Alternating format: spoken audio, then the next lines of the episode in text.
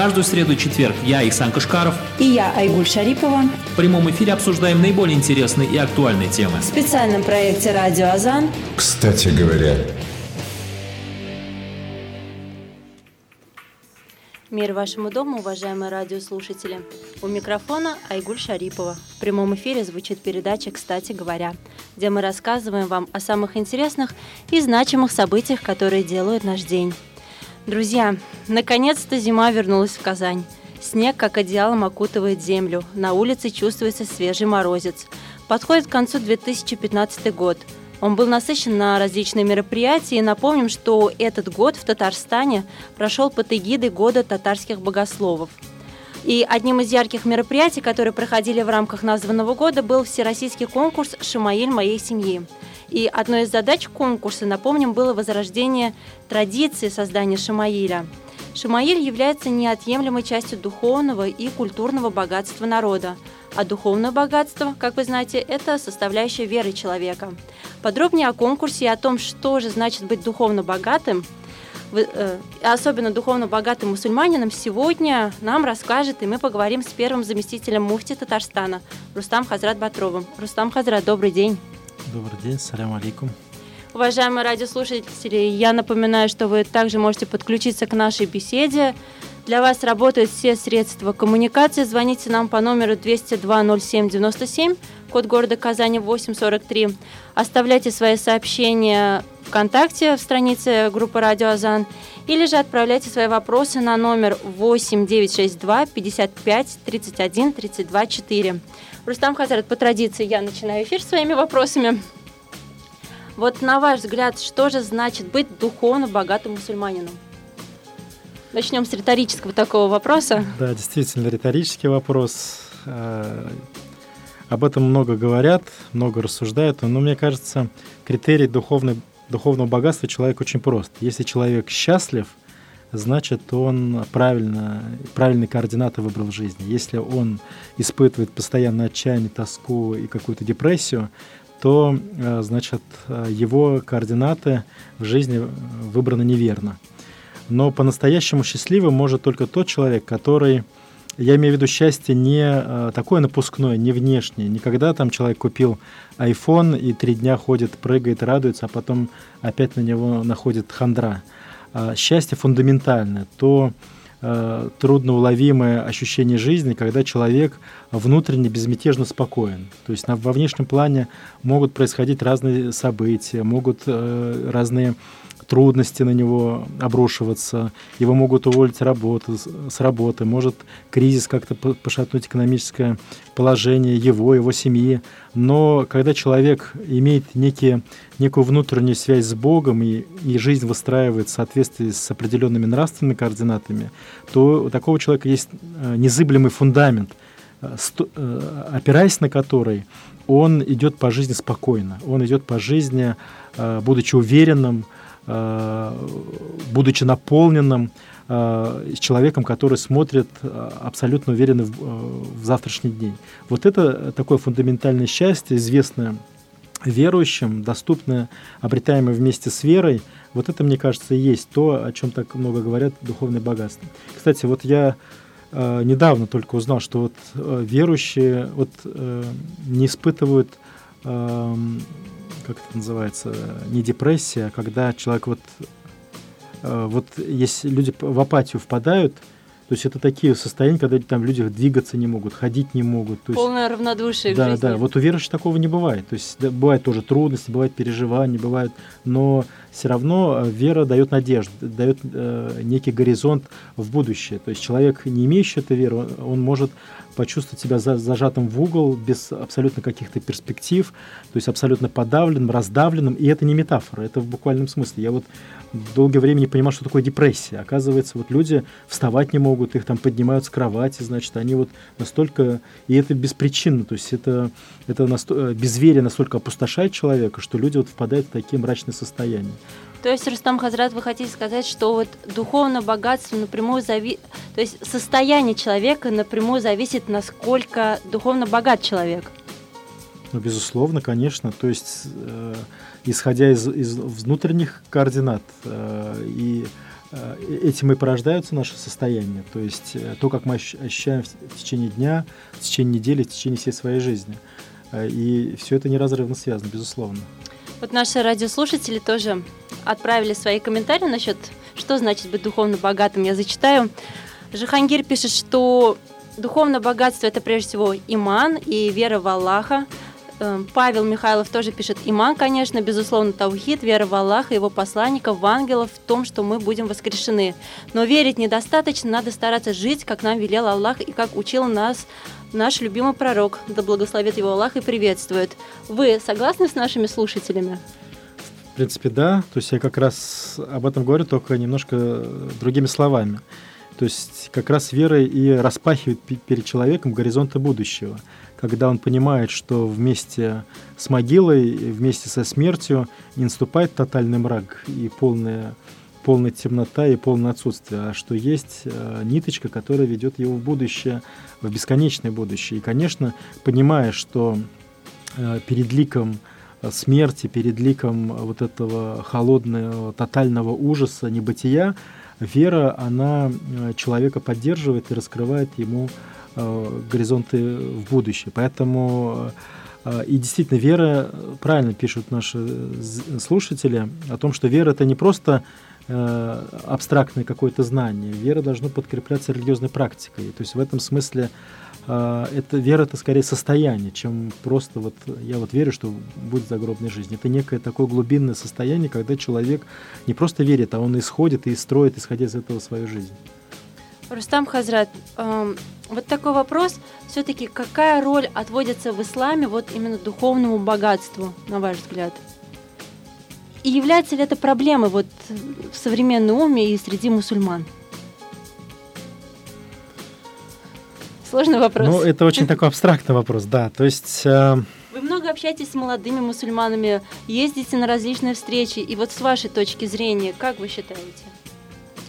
Ну, я думаю, что все-таки, э, если человек э, хоть в той или иной степени познал сладость веры, то он уже э, духовно богатый, то есть он уже не может погибнуть. Я об этом же говорил пророк, что даже если с крупицу, там, с зернышка есть вера в человеке, то адский огонь не сможет его в конечном итоге, то есть он будет спасен в конечном итоге. Вот поэтому э, все-таки э, вера тоже это такое, то есть человек может на разных уровнях видеть реальность и понимать э, бытие, исходя из Э, разной глубины или то, что, что то же самое с разной высоты. Вот, поэтому, конечно, если человек познал только малую часть, у нас есть много неофитов, много людей, которые недавно пришли, значит, в религию, то есть они, э, значит, в полной мере еще не раскрыли для себя ее богатство. Здесь э, есть такая проблема роста, когда значит, еще нахватались каких-то слов, но вот э, такого глубинного постижения – вглубь религиозной жизни у них еще не произошло. То есть они как бы какими-то внешними атрибутами довольствуются. Но даже в таком случае все равно человек, который обрел веру, он все равно э, чувствует себя намного комфортнее и безопаснее, чем, э, значит, э, атеист, полный атеист. Э, кстати, вот я у одного академика слышал, по-моему, Гинзбург говорил, что верующие живут дольше, чем неверующие. Проводили какое-то исследование. А, ну вот э, за что купил, за, за то и продаю, что называется. Вот, то есть, э, потому что верующий действительно есть надежда. То есть, в чем проблема атеизма? В том, что э, этот человек замкнут э, на себе и вот на 70 годах той жизни, там плюс-минус, сколько ему отведено. То есть все, и у него больше нет будущего, у него нету, э, значит, он заперт э, вот в этом сундуке, то есть в этом гробу этого мира, и у него э, нет никаких перспектив. И на самом деле осмысление, осознание этого по мере того, как человек э, приближается к, мо- к могильному э, рубежу, оно становится все ужаснее. То есть человек не может смириться с тем, что он полностью э, исчезнет, что он просто как пыль будет развеян на ветру, э, уйдет э, в никуда, и от него не останется ничего. То есть это, конечно, подавляет. То есть это, естественно, э, человека, очень, мягко говоря, удручает. То есть и а, только тот, кто обрел веру, он видит сквозь вот этой иллюзии смерти, он видит сквозь обманчивость этого мира, иллюзорность его формы, он видит, что есть мир иной, есть мир реальный, подлинный, есть мир, который открывает ему Всевышний. И в этом смысле он, значит, совершенно по-другому идет по жизни. И поэтому, вот, возвращаясь к вопросу, то есть даже среди нашей молодежи, я абсолютно это убежден, э, среди верующих Э, это у всех в той или иной степени есть. Иначе бы люди не приходили бы... Э, то есть верующий, э, он в этом смысле очень сильно отличается от неверующих. То есть говорю же, вот я сам столкнулся, вот общался недавно с своими одноклассниками, то есть они мне рассказывали про депрессию. Вот, когда я, я, я думал, депрессия это просто плохое настроение. Оказывается, это вот э, такое состояние, когда вот они просто вот лежат, не могут двигаться, то есть настолько их подавляет вот некая безысходность э, жизни, безысходность э, вот осознания того, что они умрут и что вся жизнь бессмысленна и так далее. То есть у верующих э, в этом смысле есть надежный щит, зонтик, который защищает вот э, от всех этих таких мрачных состояний. К слову об, об атеистах, все-таки это я тоже где-то прочитала о том, что атеисты, люди, отрицающие Всевышнего, они все-таки верят в него. Они отрицают, получается, они знают, что он да. существует. Ну, они верят, наверное, в другом смысле. То есть, ну, во-первых, подлинных... Не все так безнадежно, хотелось бы сказать. Подли... Подлинных атеистов, на самом деле, очень мало. То есть, это такие единицы, потому что даже ученые, они верят э, в в такого философского бога, да, такого деического бога, когда верят в какие-то принципы, законы Вселенной.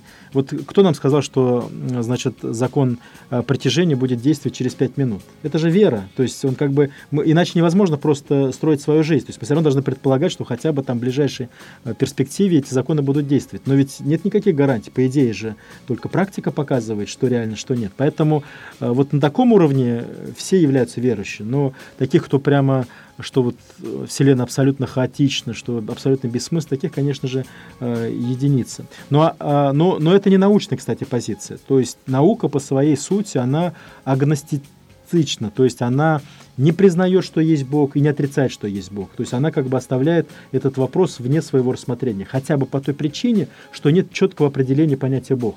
То есть вот сколько ни спроси у верующих всех конфессий, все свое дадут определение. Даже среди мусульман – Спроси, спроси у философов исламских, у, значит, суфиев, у, значит, там, муташаббихов там, и прочее, прочее, каждый даст свое определение Бога. Но поскольку предмет не определен, то есть говорить о нем что-либо вообще в рамках научного мировоззрения сложно. Поэтому научно она, э, наука и светский взгляд на жизнь – это нейтральный подход к понятию Бога. То есть, возможно, Бог есть, возможно, нет. Вот это чисто научный э, подход. А когда человек верит, что Бога нет – утверждает, что Бога нет, это значит, что он исходит из принципа веры. То есть мы верим, что Бог есть, а они верят, что Бога нет. Это такой это, атеизм, это перевертыш религии, это квазирелигиозность, как бы религия только с обратным знаком.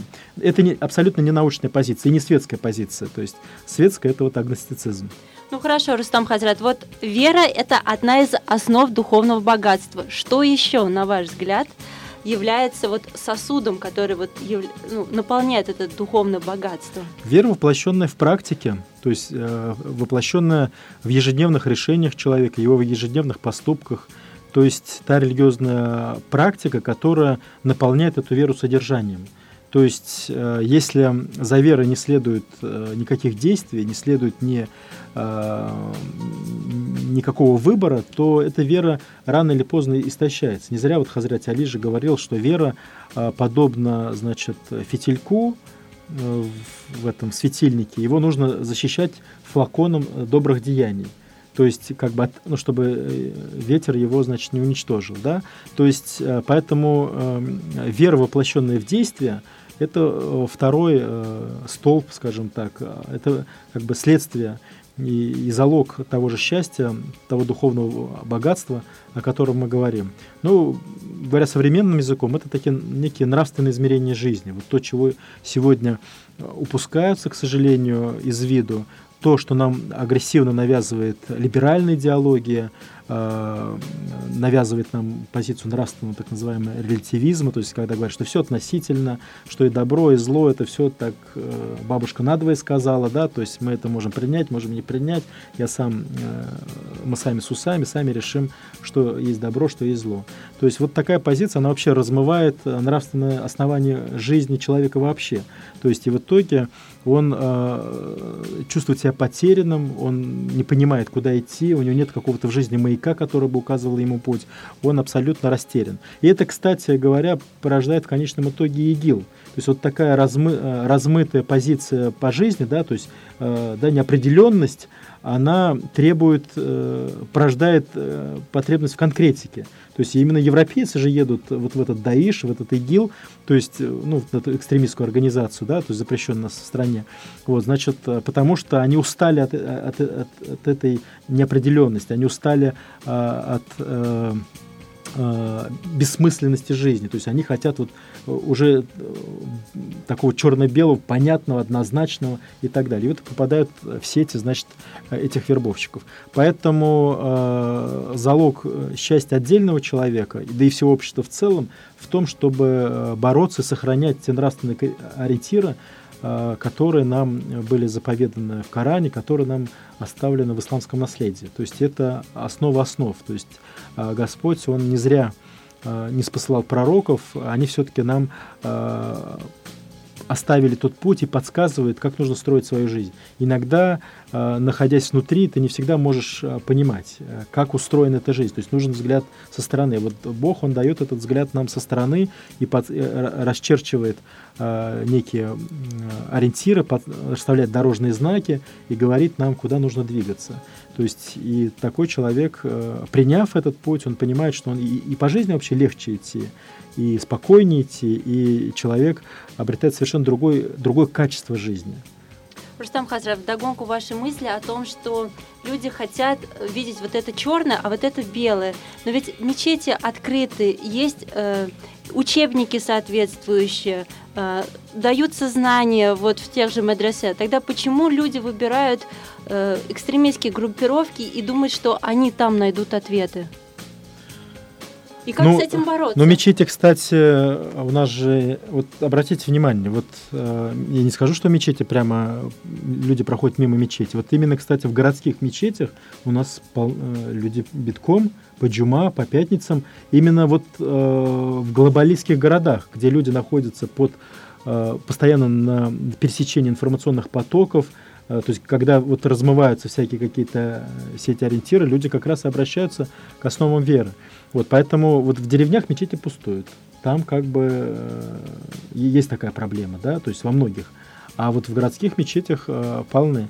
Но здесь, э, наверное, все-таки речь уже идет о том, что э, э, тут разные причины, да, то есть, но э, я говорю как бы о неких глобальных таких уже, э, в контексте некого такого глобального дискурса, да, что Э, вот этот европейский э, релятивизм нравственный, да, то есть когда нету каких-то координатов, он порождает контрдемона, то есть попытку, значит, все поставить на свои места, и уже, ну, поскольку проблема была так сильна, что в итоге они перебарщивают и в итоге порождают э, самое настоящее зло, то есть уже, э, вот, то есть э, э, ну, это уже отдельная проблема. То есть... Это нужно уже отдельный да. эфир давать под эту тему.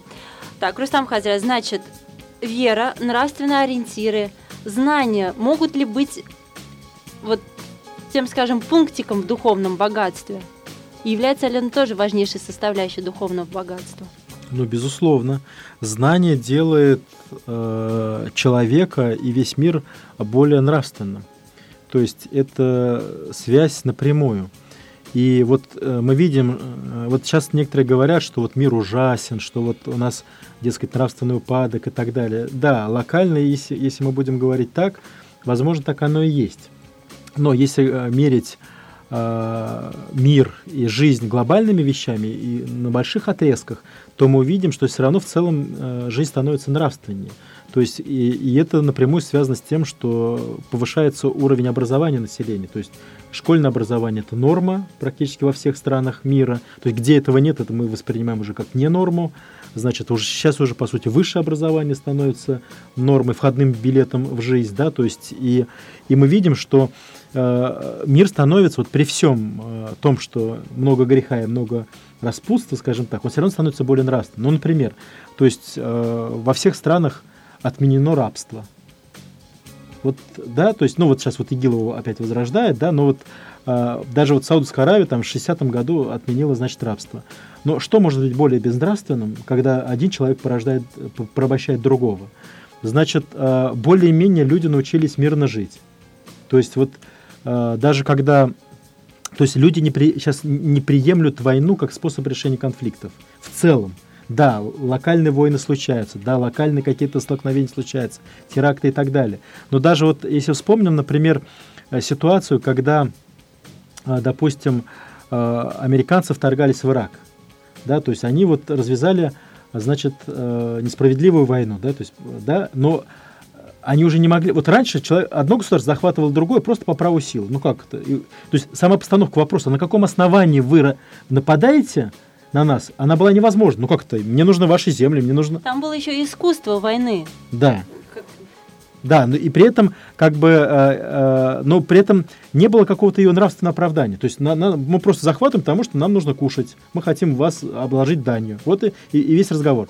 А тут бедному Бушу при, пришлось придумать вот этот э, белый порошок, Помните, да, то есть вот якобы химическое оружие там и так далее. То есть они как бы пытались оправдываться перед человечеством, что они э, не просто так воюют, что они на самом деле там, то есть с, с, сама даже вот эта, поста... то есть понимаете, что я хочу сказать, что сама даже вот эта необходимость оправдываться – уже говорит о том, что в обществе произошли огромные изменения. Раньше, когда нападали, не оправдывались. Просто нападали, грабили, захватывали женщин, там, э, разбирали, значит, увозили имущество и оставались довольны. То есть сейчас, уже нападая, да, еще это возможно, уже нужно как-то придумать какое-то обоснование, как-то э, доказать, что ты на каких-то основаниях. То есть это о чем говорит?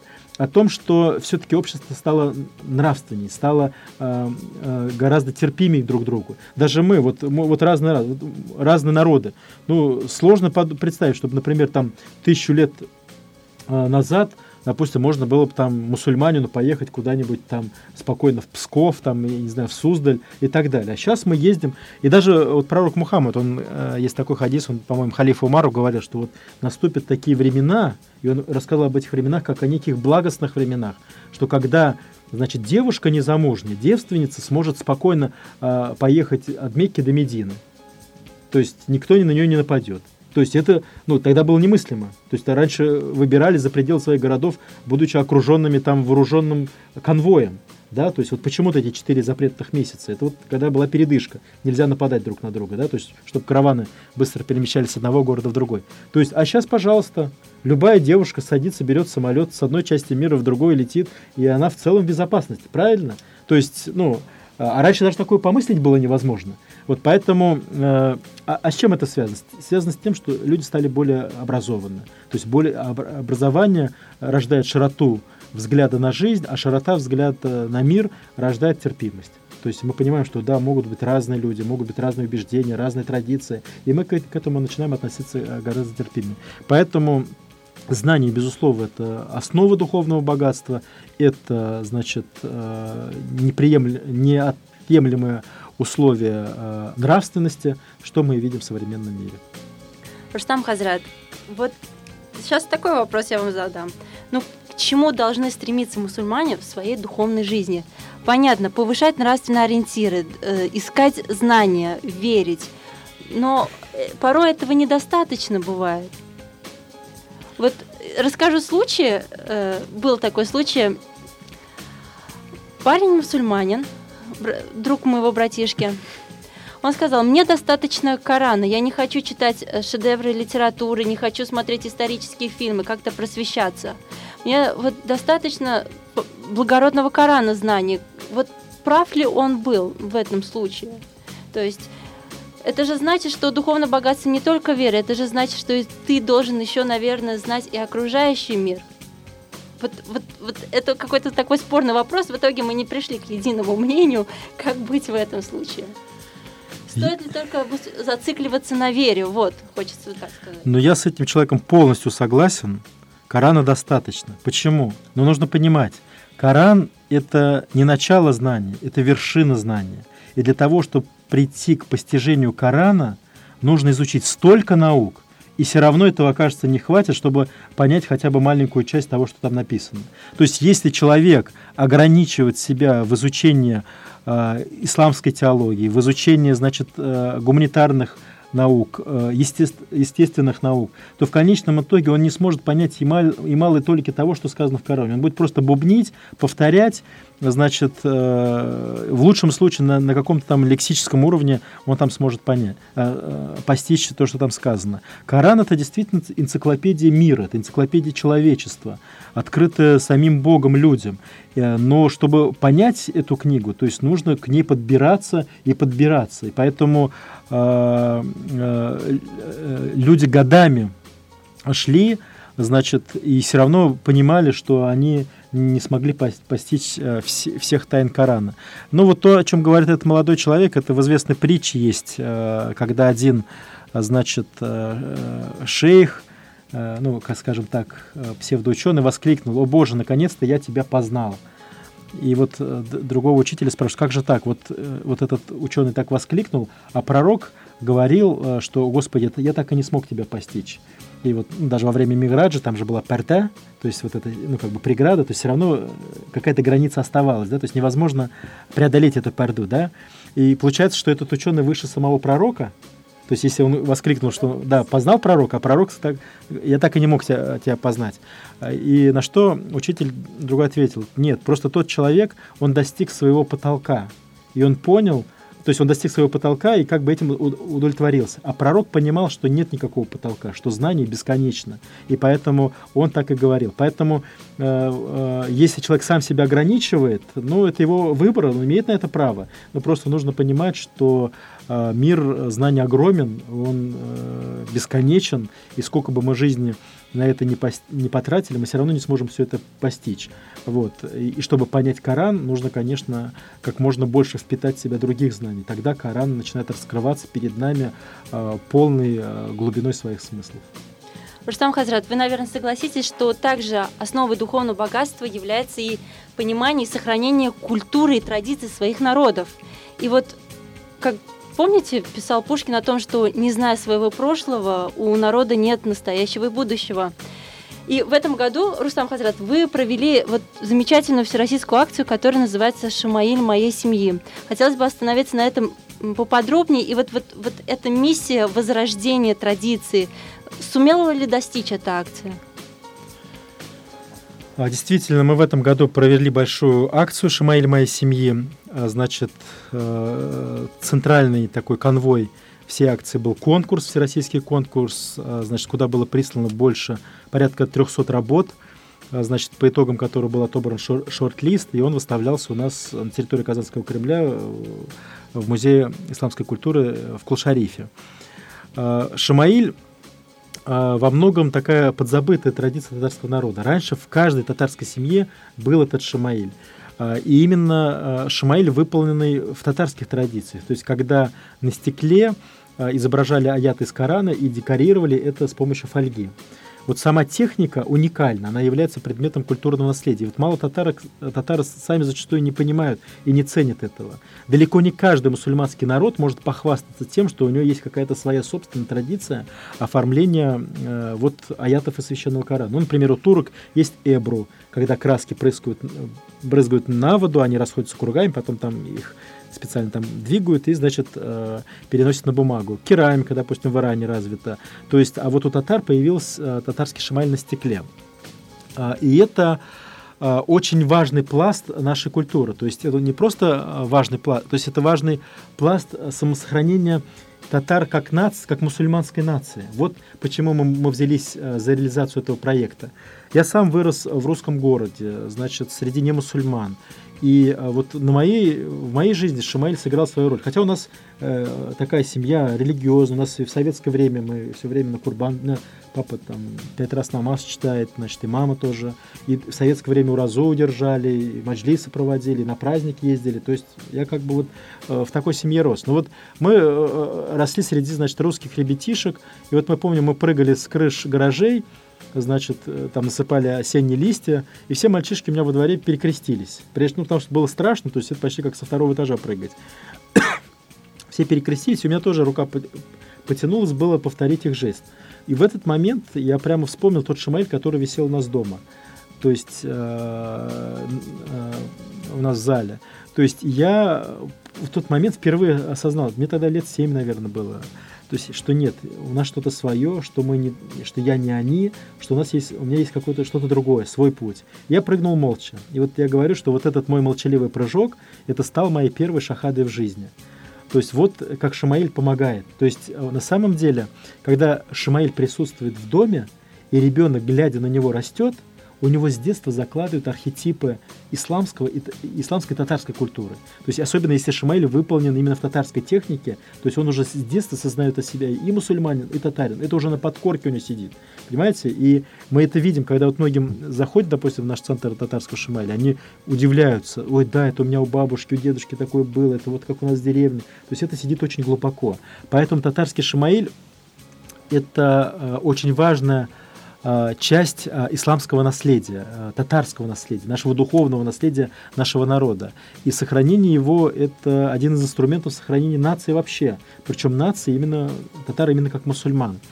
Значит, это, это вот почему мы взялись, собственно, за этот проект. Ну, идея-то глобальная. Как долго готовились? Ведь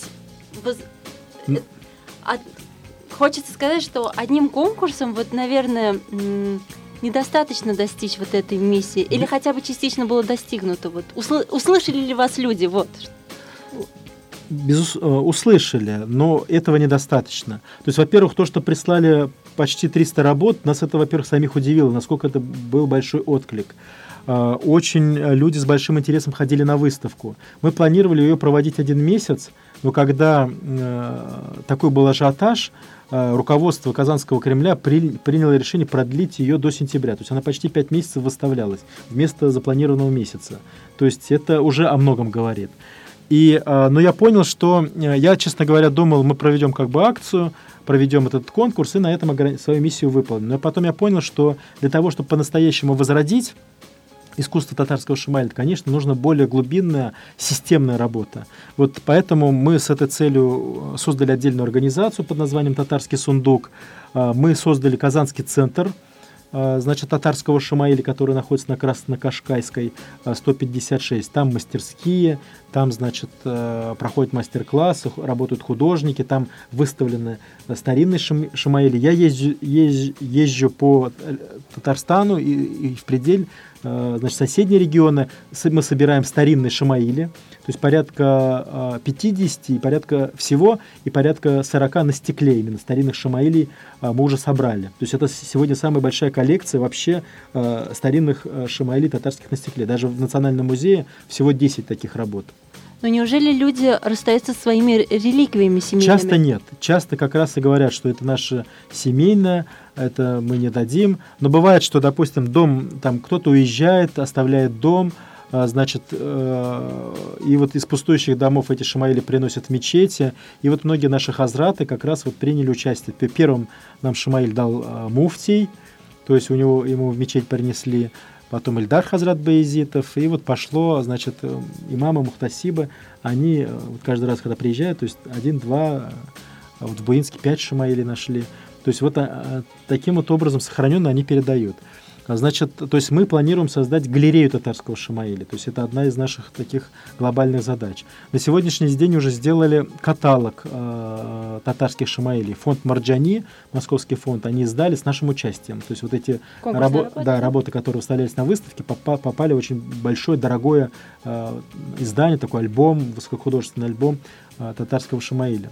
То есть э, работы очень много. То есть действительно мы хотим, чтобы этот пласт культуры был возрожден. И не только возрожден, что, чтобы он обрел а, новое звучание. То есть вот наши современные художники, то есть они не только классические шамаили, значит, делают, да, когда с мечетями, с аятами, то есть, но они переосмысливают, значит, это уже в неких новых традициях, да, то есть, например, вот Чулпан Ханум Шарифулина, вот она делает работы 99 имен Всевышнего в виде цветов, да, ну, то есть раньше так никогда не делали. То есть это уже некий новый этап развития татарского шамаиля, да, то есть когда вот эти религиозные тексты, ну, совершенно другой композиции. Или, например, Ашдгаса, да, то есть у него там mm-hmm. такой натюрморт, э, такой кухонный там чайник, чак-чак, там вот такие э, чашка чая с лимоном, да, то есть все это, и там аж до гаса написано, да, то есть это вот как бы э, уже э, развитие этого Шамаиля дальше.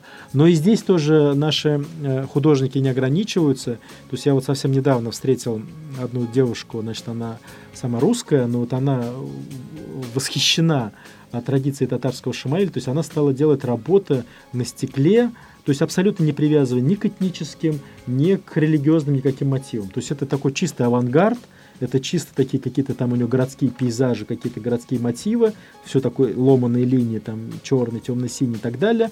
Но она говорит, что я это делаю в технике татарского шамаиля. То есть э, я хочу сказать, что вот эта сама техника, вот это мы не осознаем, она является предметом культурного наследия. То есть это та находка нашей культуры, татарской культуры, которая имеет общечеловеческое, общемировое звучание. И люди-художники, они со стороны они видят этот центр. То есть вот эта девушка, Рина Ариадна, то есть она, она вообще к исламу не имеет никакого отношения, она просто смотрит на это как художник. И ей интересно, потому что сама техника уникальна, сама техника очень интересная, и в ней можно воплощать много разных вещей. И вот, э, вот эта традиция, эта техника, рожденная изначально в рамках религиозной традиции, она таким образом получает э, некое универсальное уже э, значение, да, то есть когда на стекле, декорируя фольгой, можно в принципе оформлять абсолютно любую работу. То есть и таким образом татарская культура выходит на некий новый уровень, да, то есть э, уже за рамки своей э, э этноконфессиональной, э, значит, за свои э, э, этноконфессиональные рамки. Вот, и, и это многое значит. Ваша акция вот эта была заявлена как всероссийская. Была ли она всероссийской? Она даже получилась международной, потому что нам помимо, э, значит, э, России, а прислали с разных регионов – и из Питера, из Мордвы, из Чуваши, из Нижнего Новгорода, из Москвы, откуда только не присылали. А у нас еще из э, Казахстана были работы, из Австралии. Вот, э, из этих э, двух стран. Вот, поэтому формально говоря, это было даже международное. Вот, но мы, конечно, не в, э, не в этом дело, но э, то, что вот действительно такой отклик, отклик да. был вызван, мы, честно говоря, сами удивились. Я уже ну, ни одно свое мероприятие в жизни проводил, как бы знаю, по-разному бывает. Я уже готовился, ну, думаю, если работы совсем мало будет, то, значит, э, будем ходить, упрашивать знакомых, чтобы прислали, чтобы совсем пусто не было. Но когда нам заявилось почти 300 работ, мы, значит, в два этапа, значит, жюри собирали, мы не знали, как отсеивать. То есть надо было уже отбирать лучшие из лучших. То есть это, конечно, нас очень сильно порадовало. Э, и это как раз свидетельство того, что э, татарский шамаль в нашей культуре имеет большое значение. А, именно поэтому, кстати, его важно возрождать. А то, что сегодня мы видим, мы, когда пластмассовые, значит, китайские штамповки, абсолютно бездушно, абсолютно не в наших традициях, это, конечно, печально, страшно, происходит, э, взламывается культурный код татарского народа. Шамаиль – это один из культурных кодов, это один из э, пластов, который питает национальное самосознание. Поэтому то, что сейчас у нас в мечетях происходит, это, конечно, я вот без боли об этом говорить не могу. Мне жалко, что просто вымывается э, из нашей культуры целый пласт. То, чем мы должны гордиться, на что мы, опираясь, должны строить свое будущее, то, чем восхищаются люди из других – конфессий, из других э, культурных традиций находят в этом уникальность и, самобытность, мы это, к сожалению, зачастую забываем и утрачиваем сами. Рустам Хазрат, вот вы сказали, что есть центр Шамаили, где проводятся мастер-классы. Скажите, пожалуйста, кто может прийти на эти мастер-классы и как часто они проводятся? Ведь, я как понимаю, там как раз-таки учат вот техники Шамаиля. Ну да, то есть, э, значит, э, я думаю, возможно, в январе мы вот проведем еще один мастер-класс. Э, значит, ну, у нас есть аккаунты в, и ВКонтакте, и, значит, в Инстаграм Татар, Татар Сундук. Вот, то есть там можно следить за новостями. То есть там действительно приходят все желающие, значит, им рассказывают про эту технику, потому что она все-таки требует определенных навыков. Вот так просто татарский шамаиль а, сделать не у каждого получится, да, то есть потому что нужно владеть, значит, то есть, ну, со стеклом уметь работать, потом нужно делать, это же все делается в зеркальном отношении, отражении, чтобы оно уже в конечном варианте смотрелось нормально, его надо рисовать наоборот – это, кстати, очень сложно. То есть вот и там, как это сделать, э, всякие профессиональные секреты, об этом можно будет узнать. Детям можно приходить? Ну, где-то с 9, с 10 лет можно, да. Совсем маленьким уж там не смогут они. Рустам Хазрат, вот вы сказали, что у ваших родителей есть Шамаиль, а вот в вашей семье есть свой Шамаиль? У меня теперь вся квартира завешена Шамаилями. То есть я, наверное, самый большой фанат – а, этого искусства. А, вот, и, значит, у меня очень много шамаили, то есть я а, когда нахожу какой-то интересный, то есть э, старин, современный, то есть старинный у нас только для музея, а вот э, современный, то есть я стараюсь, мне тяжело вот как-то его пропустить мимо себя, то есть я стараюсь, чтобы дома это было. Вот, ну, это, э, я просто сам занимался некоторое время искусством, то есть ряд статей публиковал, вот, то есть это ведь не просто, а, Шамаэль, он не просто так рождается, он не просто так был рожден в нашей культуре, он передает основную суть ислама. Вот с чем связано. Вот, э, допустим, в, в классическом исламском искусстве э, мусульманский орнамент, герих так называемый, он нам все рассказывает про Бога.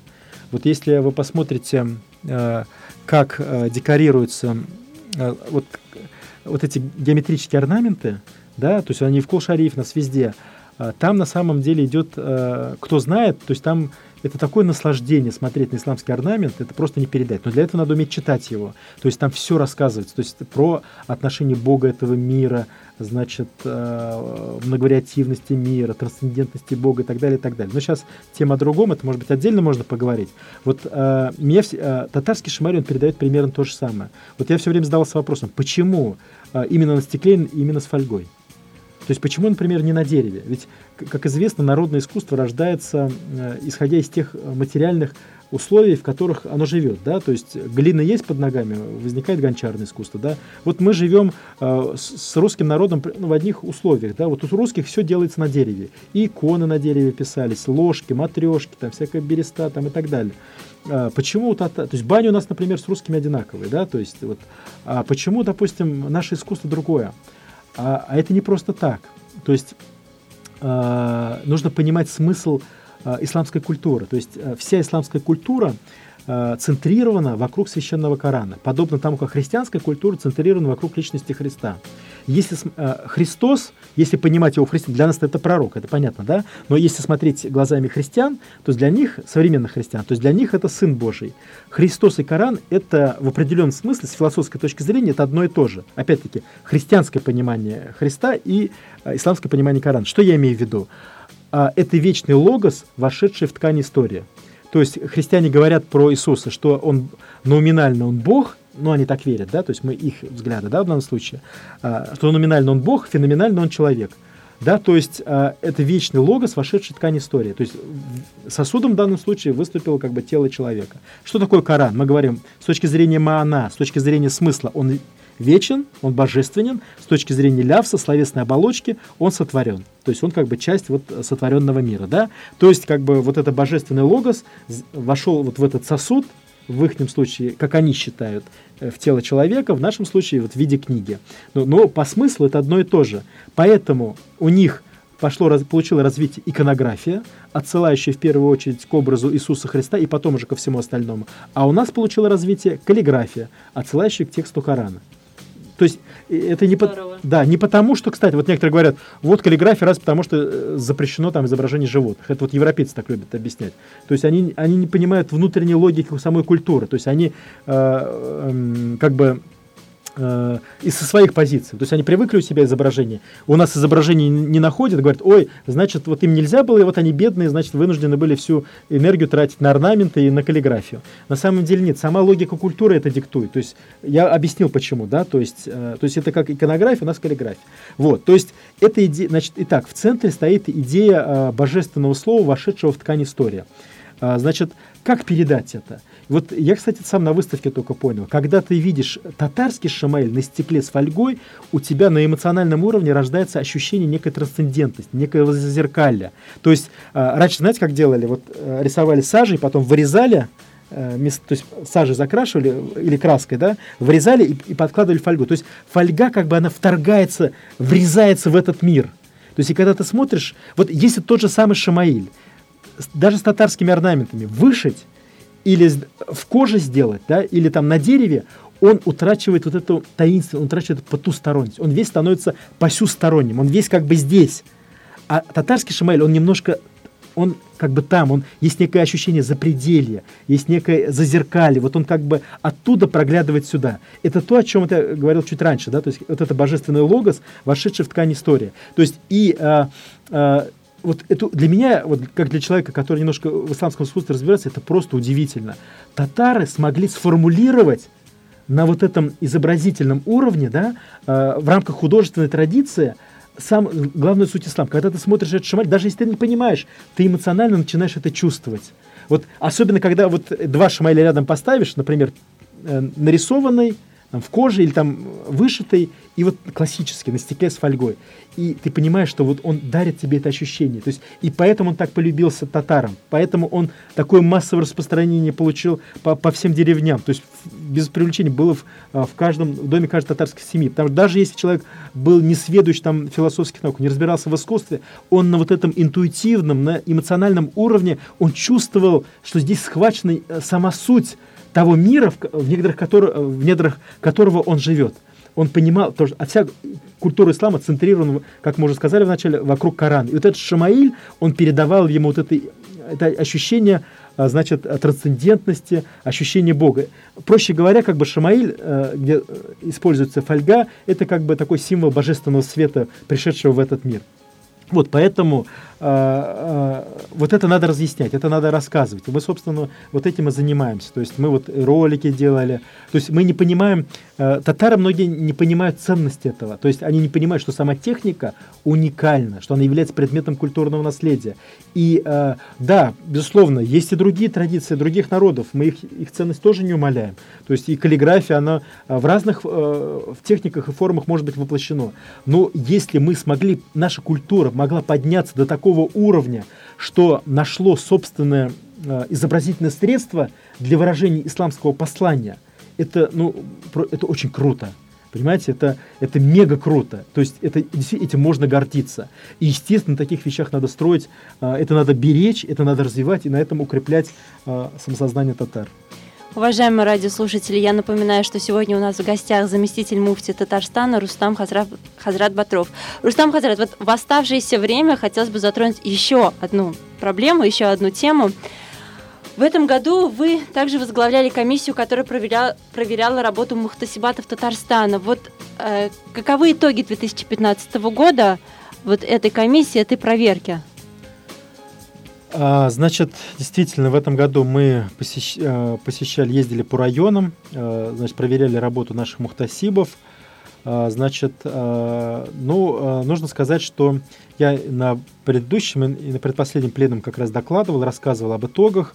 А, нужно сказать, что в ходе инспекции мы увидели как много хороших, интересных наработок наших мухтасибов, которые можно заимствовать, которые можно тиражировать, Э, который можно от одного передавать другому. И, значит, увидели те недостатки, недоработки, которые имеют место быть.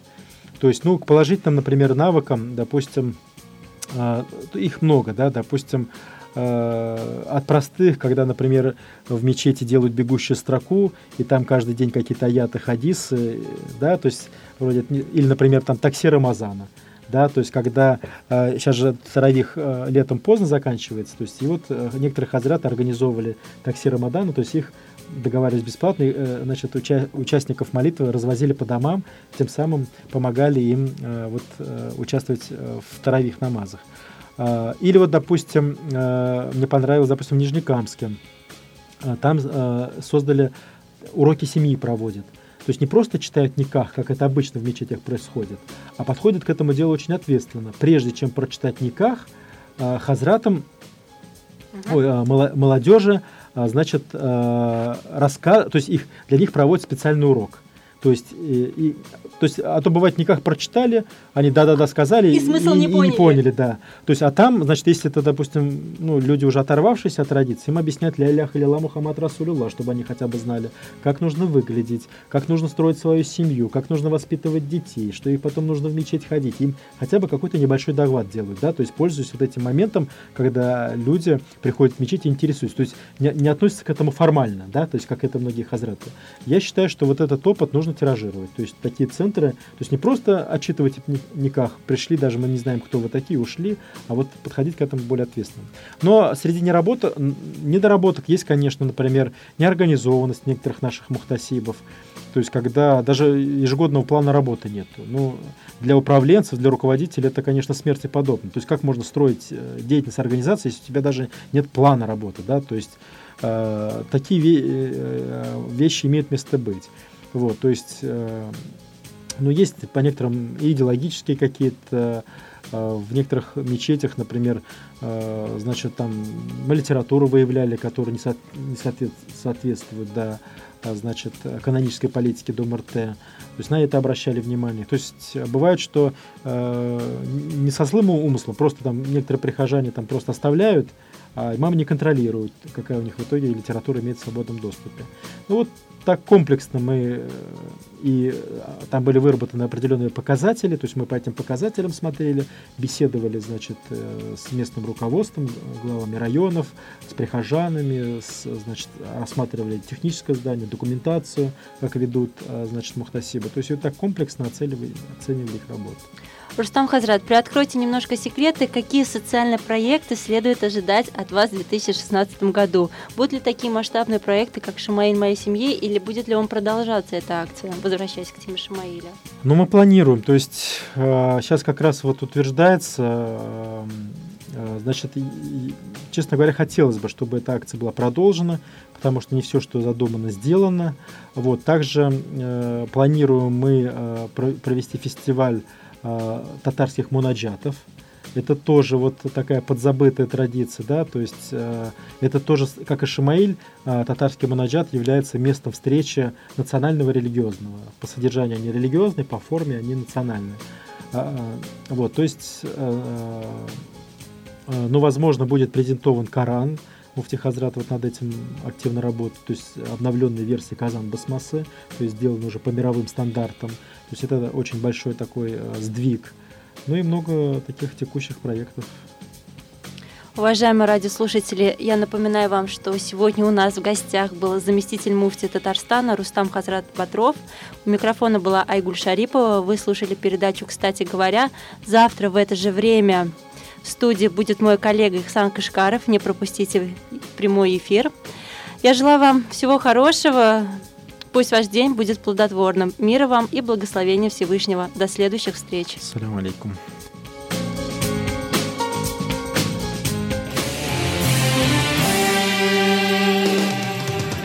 Каждую среду и четверг я, Ихсан Кашкаров и я, Айгуль Шарипова в прямом эфире обсуждаем наиболее интересные и актуальные темы. В специальном проекте «Радио Азан» «Кстати говоря».